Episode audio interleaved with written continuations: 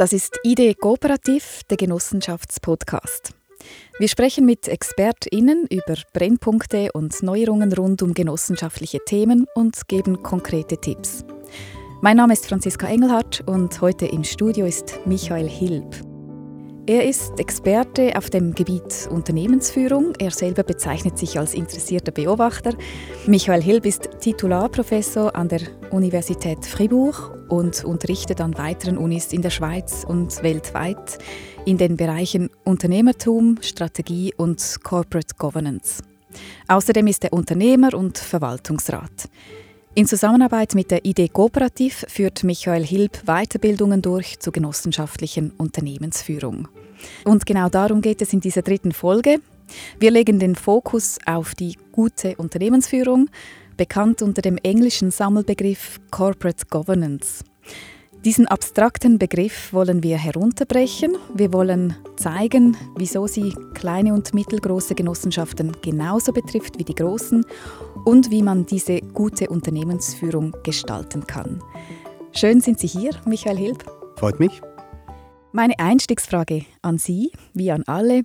Wo kamen Sie zum ersten Mal in Berührung mit einer Genossenschaft? Das war als Kind, als ich ankaufen ging, zum Migros und zur Coop. Ich habe zwar erst dann später realisiert, dass es Genossenschaften sind, aber es hat natürlich mein Bild von Genossenschaften schon sehr früh geprägt. Was haben Sie denn für ein Bild von Genossenschaften? Was finden Sie vielleicht gut an dieser Rechtsform? Natürlich eben als jemand interessiert ist auch an Entwicklungen, äh, technologischen Entwicklungen, Entwicklungen der Wirtschaft, finde ich es eine Form, die eigentlich sehr zukunftsfähig ist. Also vor allem heute, wo sich Unternehmen darum kümmern und Lösungen suchen, wie sie gemeinsam Probleme angehen können, ist eigentlich diese Form etwas, das wirklich Lösungswege bietet, für Unternehmen zu kollaborieren, zusammenzuarbeiten und gemeinsam eine Wertschöpfung zu erzielen. Nun braucht auch diese Rechtsform ja eine Corporate Governance, um diesen abschreckenden Begriff ein bisschen klarer zu haben und einfacher vielleicht. Wie würden Sie ihn erklären? Ganz einfach am Schluss geht es eigentlich um die Steuerung eines Unternehmens. Und eine Steuerung hat immer zwei Aspekte. Das ist mal die Richtung anzeigen, aufzeigen und natürlich zu kontrollieren, dass man auch in die Richtung fährt. Also es ist wie einem Schiff, die, wo man in eine Richtung gehen möchte. Und das sind eigentlich die beiden Aspekte, dass man äh, Strukturen schafft in einem Unternehmen, die richtigen Leute auswählt, auch die richtige Incentivierung wählt, damit wirklich das Schiff in die richtige Richtung läuft und eben auch, wenn es vom Kurs abgeht, dass man auch merkt und dann frühzeitig auch intervenieren kann. Wen betrifft diese Corporate Genau, das ist eine sehr gute Frage. Eigentlich alle. Und eben ich, in den Medien wird es immer so dargestellt, das sind so ein paar Verwaltungsräte oder Stiftungsrätinnenräte. Mhm. Aber am Schluss betrifft es uns alle. Also vor allem bei Genossenschaften betrifft es natürlich auch ganz klar die Mitglieder von Genossenschaften, weil sie sind auch Teil des Universums. Sie haben auch Macht, äh, werden, müssen mitbestimmen oder dürfen mitbestimmen. Und dann finde ich, glaube ich, vor allem bei Genossenschaften ist es ein Thema, äh, das wirklich jeden einzelnen oder jedes einzelne Mitglied direkt betrifft. Was ist denn speziell? Also ich habe jetzt bei der Vorbereitung den Begriff Cooperative Governance ähm, gelesen, dass man diesen Begriff bei Genossenschaften benutzt und nicht Corporate. Was ist der Unterschied und was geht es da ganz genau? Ich glaube, die Genossenschaft ist ja ein, eine Rechtsform, die wirklich anders ist als andere wie die Aktiengesellschaft, Stiftung oder Verein. Und es sind, glaube ich, drei Elemente, die Genossenschaft unterscheiden von anderen Rechtsformen und darum, glaube ich, eben auch diesen Begriff dann ableiten. Äh, das erste, der erste Kriterium ist natürlich, dass Genossenschaften in der originären Form äh, erfüllen eine, einen Zweck der Selbsthilfe. Also Genossenschaften werden in der Regel oder wurden gegründet, weil sich gewisse Individuen oder Organisationen ähm, gemeinsam ein Problem angehen wollten. Und dann wurde eben diese Genossenschaft gewählt, also zur, zur Selbsthilfe. Das ist natürlich bei Unternehmen anders oder bei, bei Vereinen. Das ist dieser Zweck. Genau, so Zweck, mhm. genau, der ja. wirklich sehr spezifisch ist. Der Purpose. Mhm. Genau. Natürlich, wenn sich Genossenschaften entwickeln über die Zeit hinweg, ist, entfremdet man sich mit der Zeit mit diesem Zweck. Und glaube ich, darum immer wichtig, wieder zurückzufragen, ist der Zweck noch, noch dienlich? Bildet er noch das ab, was wir wirklich erreichen wollen? Also das ist das Erste, dieser Zweck. Dann das Zweite, was glaube ich auch ganz typisch ist von Genossenschaften, ist, dass eigentlich die Mitglieder zwei Rollen erfüllen. Sind zum einen sind sie eben Mitglied und eigentlich Eigner der Genossenschaft. Auf der anderen Seite sind sie natürlich auch Nutznießer zum Beispiel als Kunde oder als Lieferant. Also zum Beispiel Landwirtschaftsgenossenschaften wurden gegründet, weil die Produzenten, die, die Landwirte, ähm, eine Gesellschaft äh, gemeinsam eben den Verkauf organisieren wollten und den Einkauf organisieren wollten. Also sie waren eigentlich Nutznießer dieser Leistungen, aber ihnen gehört auch ähm, die Genossenschaft. Das ist natürlich auch anders. Bei, einem, bei einer Stiftung gibt es gar keine Eigner, weil das, das, gehört der Allgemeinheit. Bei einer Aktiengesellschaft sind die Aktionäre die Eigner. Das gibt es bei einer Genossenschaft eben diese Doppelrolle. Dann das Dritte, auch glaube ich wichtig, Genossenschaften sind eigentlich grundsätzlich demokratisch aufgebaut. Jedes Mitglied hat eine Stimme. Das heißt, es gibt niemanden, der dort eine Mehrheit erringen kann und eben andere Genossenschaften überstimmen kann. Und auch das ist natürlich anders als bei anderen Gesellschaften, wo man eben ganz klar Mehrheiten bilden kann und natürlich dann auch mehr Einfluss haben kann äh, in der Führung äh, dieser Unternehmen. Und was ist denn jetzt die gute äh, Unternehmensführung oder diese Cor Corporative Governance? Können Sie da auch vielleicht Beispiele? Was ist denn da jetzt der Unterschied gerade in Bezug auf Genossenschaften?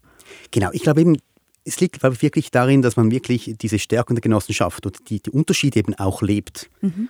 und nicht versucht, mit Praktiken von, von anderen Gesellschaftsformen ähm, zu überdecken. Und eben die Stärken sind ganz klar von Genossenschaften, man bindet die Mitglieder sehr stark ein. Ähm, man hat auch, sagen wir dann, diese Kredibilität gegenüber den Mitgliedern, ähm, da es ja allen gehört. Aber das natürlich erfordert auch, dass eben die Mitglieder auch auf der einen Seite transparent wissen, was läuft und auch einbezogen werden in den Entscheidungen oder zumindest nachvollziehen können, was, warum, auch wie entschieden wird. Und das ist natürlich dann häufig ein, ein Problem von Genossenschaften. Ein Grund kann sein die Größe, wenn es natürlich dann sehr, sehr groß wird, wenn es sehr, sehr viele Mitglieder gibt, also eben zum Beispiel die Großen der Schweiz, die haben Millionen von Mitgliedern. Das ist dann sehr schwierig, dass ein Einzelner sich dort irgendwie einbringen kann.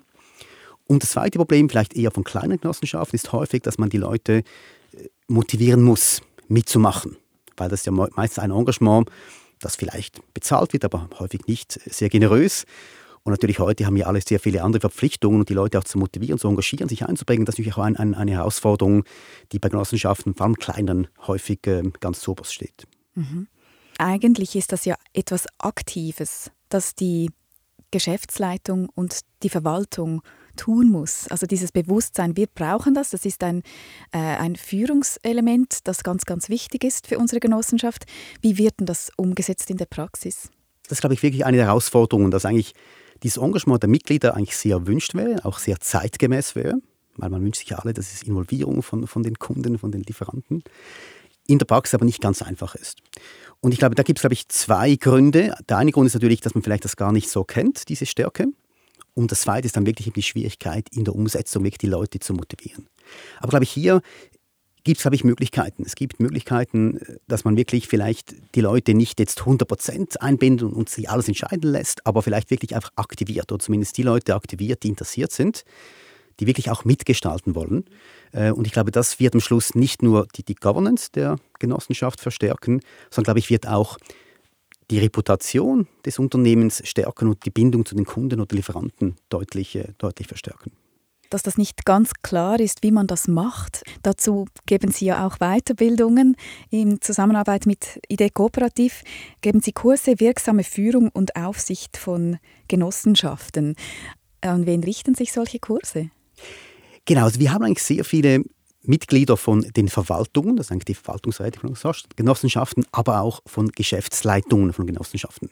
Und ich glaube, das ist, glaube ich, finde ich ganz zentral. Es ist nicht nur eine Frage eines Gremiums, sondern wirklich die Frage aller Gremien in einer Genossenschaft, dass man auch diskutiert, was sind optimale Zusammenarbeitsmodule, wer macht was, wer kann vielleicht was besser machen als andere, dass man sich wirklich hier offen auch, auch äh, darüber äußert. Und glaube ich, das, glaube ich, darin liegt, glaube ich, auch, auch die Stärke von Genossenschaften, dass man wirklich eben auch gemeinsam versucht, diese Ziele zu erreichen und auch die Governance so ausgestaltet, dass es wirklich dann passt für das einzelne Unternehmen. Was unterrichten Sie denn konkret an diesen Tagen? Genau, genau richtig. Also wir, wir, wir, schauen uns auch sehr viele konkrete Fälle an, wie es andere gemacht haben, was vielleicht gut, was weniger gut ausgegangen ist. Und wie gesagt, ich brauche dort immer auch, auch diese Metapher ähm, von der Hardware und Software, von, von Governance. Also es braucht mal sicher eine, eine, eine gute Hardware. Das sind vor allem die Themen der Strukturen. Man muss wissen, welche Gremien gibt es. Es braucht nicht Statuten, wo alles auch festgeschrieben ist, dass es keine Irritation gibt. Und es braucht auch vermehrt auch Systeme, also dass man wirklich auch die Informationen transparent den einzelnen Mitgliedern und Gremienmitgliedern auch zur Verfügung stellen kann. Und ich glaube, das ist die Grundvoraussetzung. Ohne das wird es schwierig. Aber eigentlich, was am Schluss noch viel wichtiger ist und eigentlich viel zentraler auch für die Wertsteigerung oder Wertschöpfung äh, der Governance, ist wirklich die Software der Corporate Governance oder Cooperative Governance in diesem Sinn. Also wirklich die Frage der Zusammensetzung der Gremien. Also welche Leute hat man dort? Vertreten sie die Interessen? Können sie wirklich auch aktiv einen, eine, einen Wert einbringen äh, in, in, die Führung, in die Steuerung des Unternehmens? Das zweite ist das Thema der, der Zusammenarbeit. Also können die Leute eben auch gemeinsam ein Ziel erreichen? Wissen alle, was, sie, was ihre Rolle ist und was vielleicht eben auch nicht? Und das dritte, glaube ich, das Wichtigste ist die Frage der Kultur. Ähm, eben hat man eine Offenheit, wirklich Themen und zum Teil auch Tabuthemen anzusprechen, also zum Beispiel Thema Interessenskonflikte, die gibt es überall und Genossenschaften auch, ähm, dass man wirklich die auch offen auf den Tisch legt und dann nach Lösungen sucht. Ich glaube, eben dieses Zusammenspiel von Hardware und Software, ich glaube, das ist es am Schluss auch eine Art die Kunst, wirklich eine Governance dann zu kreieren, zu definieren und auch vielleicht Entwicklungsschritte aufzuzeigen, die dann wirklich helfen, die Genossenschaft dorthin zu bringen, wo man sie möchte, als, als Mitglied und eben auch als Gremienmitglied. Das ist eine schöne Analogie.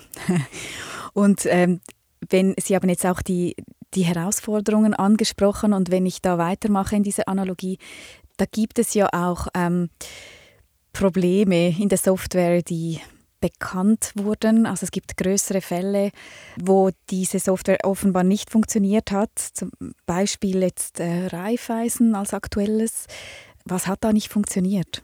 Wenn was nicht läuft, ich glaube, dann liegt es wirklich sehr häufig an der Governance. Und ich glaube, das ist nicht nur ein Schlagwort, und glaube ich, ist wirklich so.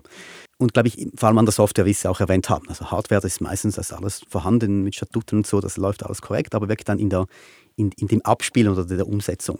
Und ich glaube, es sind ein paar Dinge. Jetzt eben, glaube ich, zum Teil ist zum Teil die Software nicht mit der Hardware kompatibel, wenn man mhm. das Bild äh, weiterführen möchte.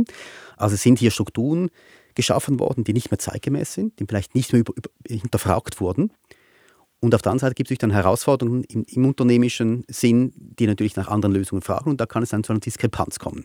Könnten Sie sagen, was genau? Was hat da nicht funktioniert? Also zum Beispiel, wenn man sich heute anschaut, äh, in einer Bank zum Beispiel, jetzt möchte, natürlich gibt es sehr viel Entwicklung im Umfeld. Man muss da sehr schnell reagieren können, muss da irgendwelche Entscheidungen treffen betreffend Technologie und anderen Fragen. Und da bedarf es vielleicht gewissen Strukturen, die eine gewisse Agilität zulassen. Ist, wenn natürlich die ganzen Strukturen noch darauf aufgebaut sind, auf einer anderen Zeit, und man dann solche Entscheidungen fällen muss, dann kann es sich dann vorkommen, dass dann das nicht mehr immer konform gefällt wird äh, und dann vielleicht eben auch, auch ausgenutzt wird von, äh, von gewissen Interessensvertretern. Und ich glaube, das ist ich, ganz wichtig bei Genossenschaften. Genossenschaften leben davon, dass man erfolgreich Interessen ausgleicht. Es gibt diesen inhärenten Interessenskonflikt zwischen dem Eigner und dem Nutznießer. Und der, existiert, den kann man nicht wegdiskutieren. Und darum muss man wirklich versuchen, Strukturen so zu schaffen, dass man eben diese offen ansprechen kann. Das ist auch die Frage, wer hat wie viel Macht? Also wo ist die Macht? Ist die Macht in der Geschäftsleitung, Verwaltung, bei den Mitgliedern? Ist das auch etwas ausgeglichen und gibt es auch eine, eine Kontrolle gegenseitig? Und ich glaube, ich, das ist sicher auch immer ein, ein Grund von diesen ähm, Themen, die man dann hört in den Medien, dass diese Kontrolle zwischen diesen drei Bereichen nicht ausbalanciert war. Mhm. Und jetzt ganz konkret zum Beispiel, dass man keine Familienmitglieder in der Geschäftsleitung haben soll oder dass gewisse Expertisen gefragt sind äh, in der Verwaltung oder dass, äh, dass keine Zweckentfremdung entsteht. Solche Sachen können dann geregelt werden. Genau. Und, und ist nicht bei Genossenschaften, vor allem auch sehr regional verankerten Genossenschaften, also die Mehrheit sind ja sehr regional verankert, Wohnbaugenossenschaften oder eine, eine Bank in, in einem Dorf. Und dort ist natürlich ein inhärentes Thema. Man hat durch die Leute, also das, das, den Pool, auf dem man dann Leute auch, auch aussucht für die Gremien, ist natürlich beschränkt. Macht auch Sinn. Es macht Sinn, dass Leute dort sind, die auch das, das die Umgebung kennen, das Regionale kennen und auch wirklich einen Beitrag leisten können. Und ich glaube eben, da gibt es zwangsläufig gibt's Interessenkonflikte, die kann man nicht vermeiden. Die gibt es. Das ist auch, auch nicht schlimm. Man muss sie, glaube ich, wirklich offen benennen und dann eben Lösungen finden, zum Beispiel, dass gewisse Leute in den Ausstand treten, wenn über was diskutiert wird, was die Einzelnen direkt betrifft. Also ich glaube, das ist ganz wichtig. Und das Zweite, glaube ich, haben Sie eben auch erwähnt, bei der Auswahl der Personen für diese Funktionen, dass man wirklich auch sich nach Kriterien orientiert. Also wirklich objektiv Kriterien aufstellt. Man kann die wahrscheinlich nicht immer 100% erfüllen, das ist so.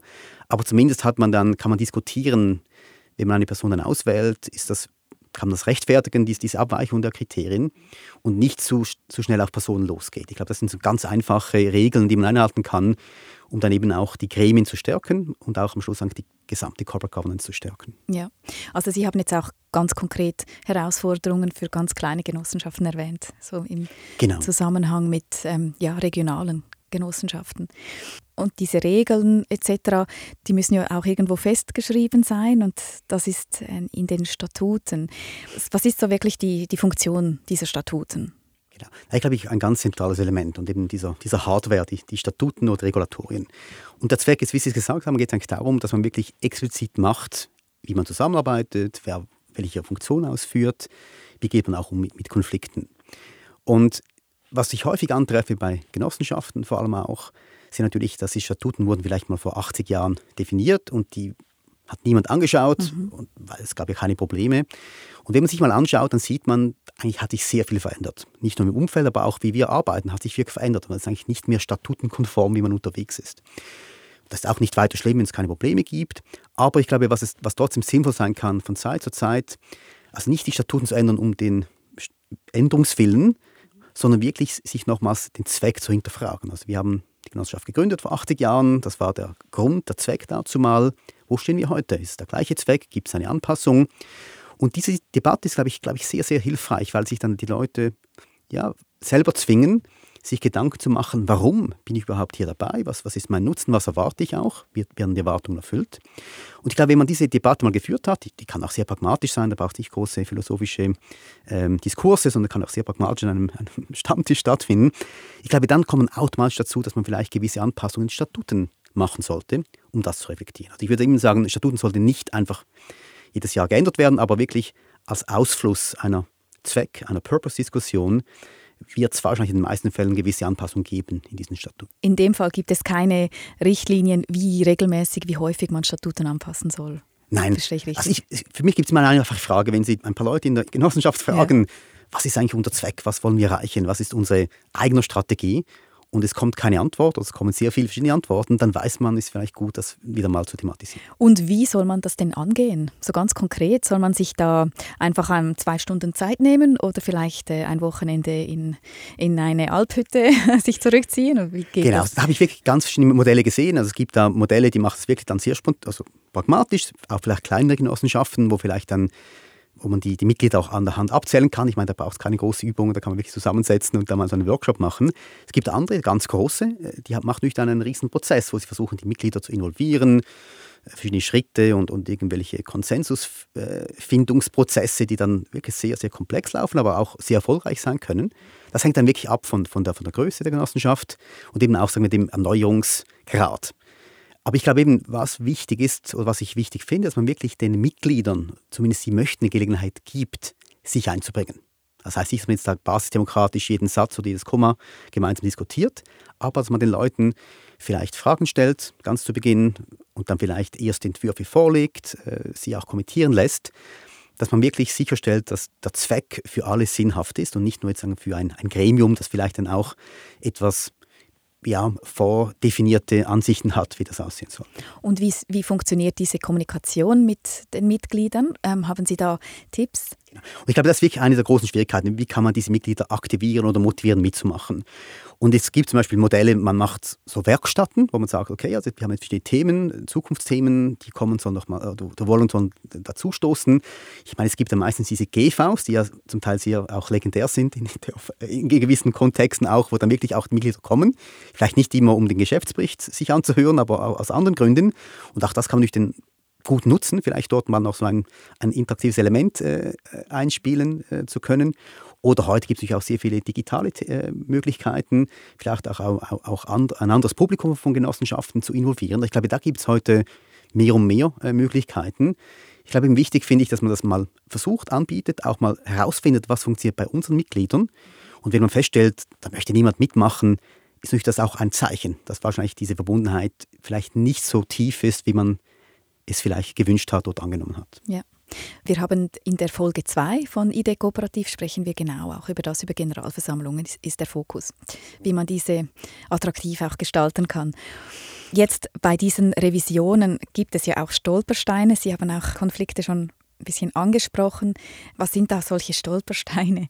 Genau, also klar, wir müssen uns bewusst sein, bei, bei der Governance geht es am Schluss immer um Menschen. Es geht mhm. um Menschen, die haben verschiedene Interessen. Das ist auch richtig so, das ist legitim. Ähm, und natürlich, wenn die Interessen äh, sich widersprechen, dann gibt es Konflikte, mhm. dann gibt es äh, verschiedene Meinungen. Und ich glaube, die muss man einfach anerkennen. Man darf nicht Interessenskonflikte versuchen zu überdecken, weil die gibt es und die werden dann auch später irgendwie äh, eruptieren. Und da gibt es auch Fälle, die wir aus den Medien kennen, wo es dann wirklich dann explodiert und dann eigentlich für alle äh, negativ sich auswirkt.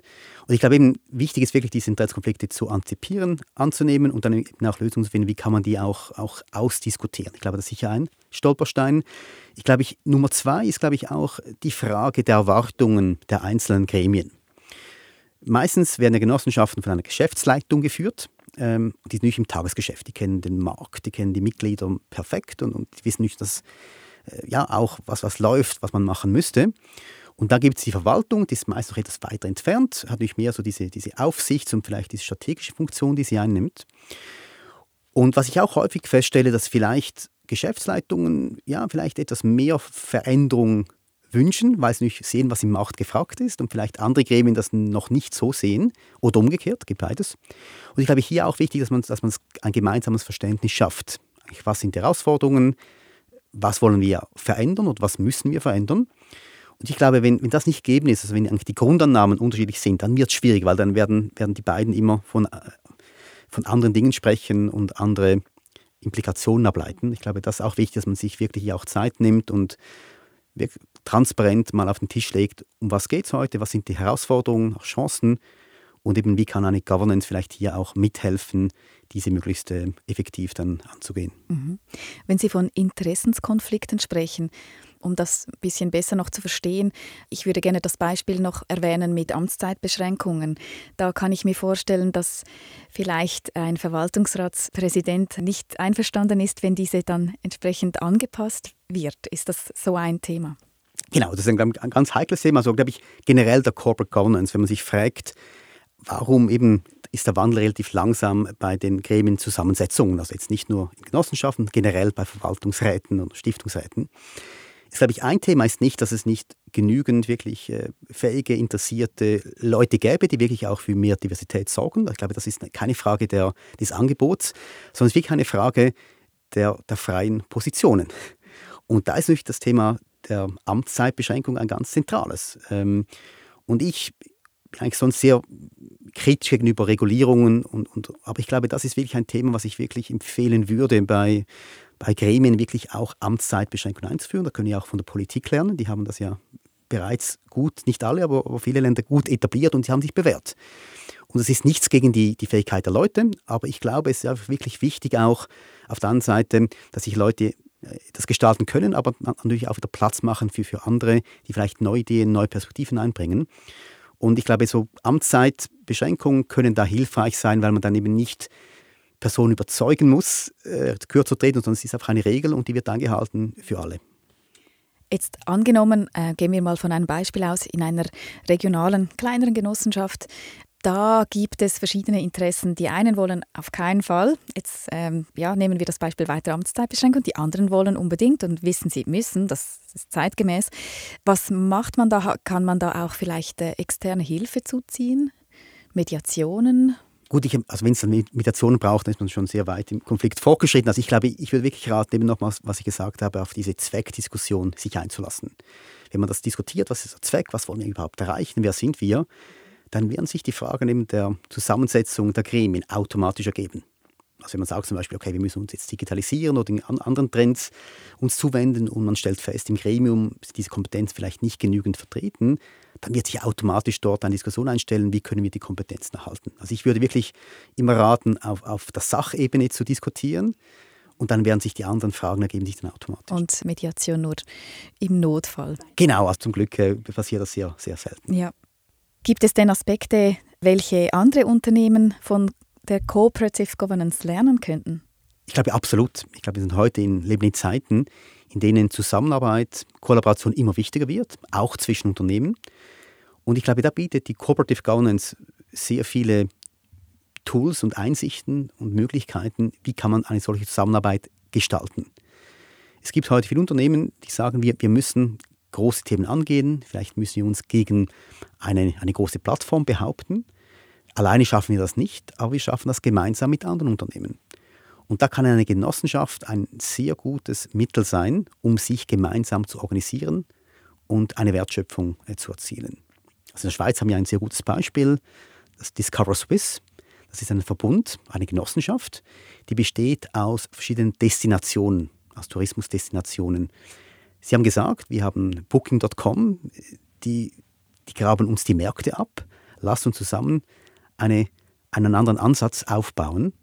Die haben das geschafft oder sind dabei und haben wirklich auch bewusst die Form der Genossenschaft gewählt, weil das ein, ein Mittel ist, wirklich diese Interessen zu verbinden und eben auch demokratisch was gemeinsam aufzubauen. Und glaube ich, das, glaube ich, das können wirklich Unternehmen lernen, in Kollaborationen wirklich auch die Genossenschaft als Rechtsform in Betracht zu ziehen, um gemeinsam ähm, eine Herausforderung zu meistern. Zum Schluss fassen wir gerne nochmals ganz kurz zusammen, was macht eine gute Cooperative Governance denn aus? Also, glaube ich, drei Dinge. Also das erste, sich bewusst sein über den Zweck, auch über die Besonderheiten von Genossenschaften. Was sind unsere Stärken, die vielleicht andere Rechtsformen nicht bieten? Das zweite natürlich dann die Hardware bereitstellen oder anpassen oder updaten auf Neudeutsch. Also im Sinne von, haben wir die richtigen Strukturen? Ist das Institut dann auch so verfasst? Haben wir Systeme, um auch die Kommunikation sicherzustellen? Und das dritte, und glaube ich das Wichtigste, wirklich auch zu schauen, dass die Software dazu passt. Also Software im Sinn von Zusammensetzung der Gremien, im Sinn der Kollaboration, Zusammenarbeit zwischen den Gremien und natürlich am wichtigsten die Kultur. Haben wir eine Kultur, die es erlaubt, eben auch Fragen offen anzusprechen, Herausforderungen anzugehen und dann daraus abzuleiten, wie wir die Governance zielgerichtet äh, gestalten möchten. Darf ich noch eines anfügen? Was mir aus dem Gespräch auch noch wichtig erscheint, das regelmäßige Überprüfen. Wie sind wir unterwegs? Absolut, genau. Ich glaube, ein ganz wichtiger Punkt. Also Governance ist ein dynamisches Konzept. Also die, die Anforderungen verändern sich von Zeit zu Zeit. Und häufig verändert man sich auch in der Governance, aber man macht es nicht explizit. Und glaube ich, das ist ganz ein wichtiger Punkt, dass man regelmäßig auch überprüft, wo stehen wir, was sind die Herausforderungen, was eben muss allenfalls auch angepasst werden, damit wir weiterhin zeitgemäß und zukunftsfähig sind. Ich danke Ihnen sehr herzlich fürs Gespräch, Michael Hilb. Vielen Dank. Das war die dritte Folge von ID Kooperativ, dem Genossenschaftspodcast. Mit Michael Hilb, Experte auf dem Gebiet Corporate Governance. Wer mehr erfahren will über gute Unternehmensführung, kann den Impuls nachlesen auf idkooperativ.ch. Da finden Sie einen ausführlichen Leitfaden auf dem Weg dahin für kleine und große Genossenschaften. In unseren Show Notes finden Sie auch den Link zu den Tagesseminaren, die ID Kooperativ zusammen mit Michael Hilb durchführt über die wirksame Führung und Aufsicht von Genossenschaften. Alle Folgen finden Sie auf idkooperativ.ch und auf allen Podcast-Kanälen.